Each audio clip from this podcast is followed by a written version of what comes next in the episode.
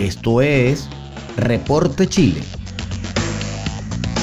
Por Noticias Digital 58, periodismo web de verdad. Damos inicio al resumen informativo de Noticias Digital 58. Desde la ciudad de Santiago de Chile les saluda Saray Torres. Iniciamos de inmediato con las informaciones más relevantes del día de hoy. Presidente Sebastián Piñera confirma que Chile acogerá a siete mujeres afganas activistas de los derechos humanos y a sus familias. Este martes el presidente Sebastián Piñera anunció que Chile recibirá a siete mujeres activistas provenientes de Afganistán junto a sus familias.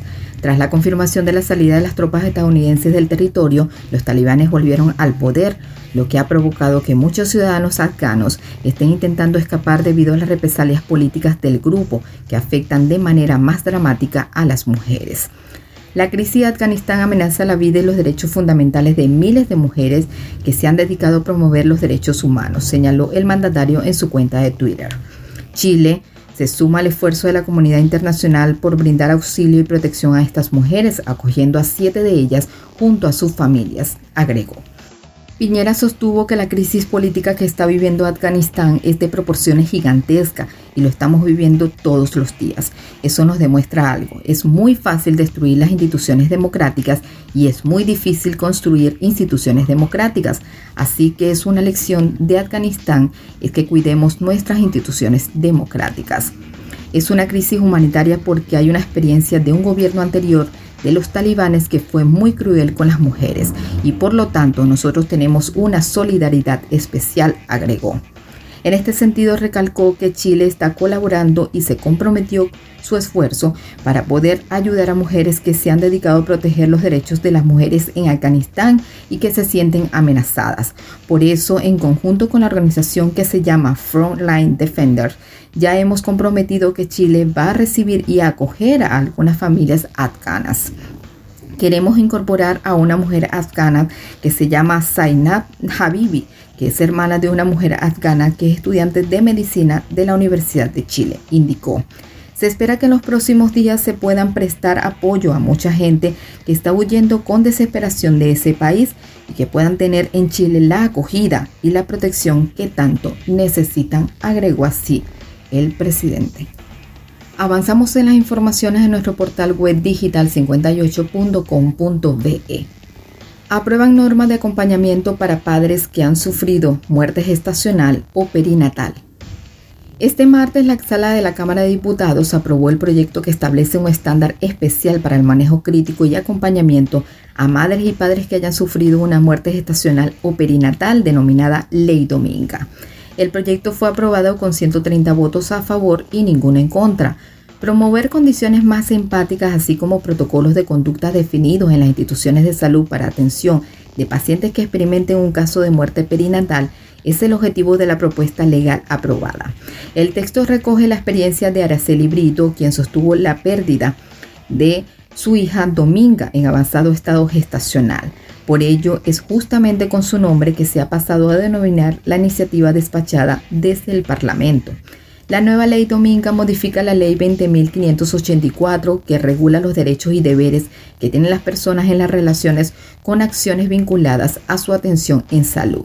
En dicho marco, se consagra el deber de realizar acciones concretas de contención, empatía y respeto por el duelo de cada madre u persona gestante que haya sufrido la muerte gestacional o perinatal.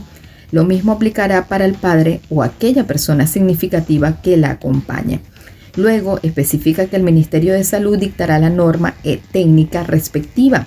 Dicho instructivo establecerá los mecanismos y acciones concretas que deberán realizar los establecimientos de salud para resguardar tal derecho.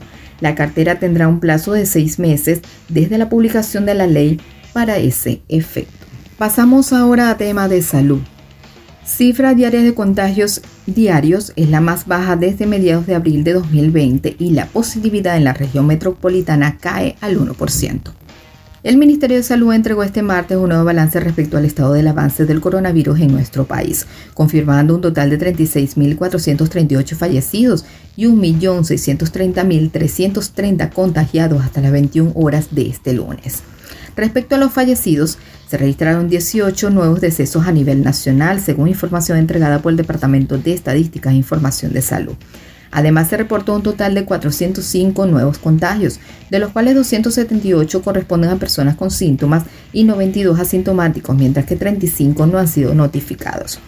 Por otro lado, se informó que la posibilidad de exámenes PCR a nivel nacional fue del 1,20%, mientras que en la región metropolitana fue del 1%.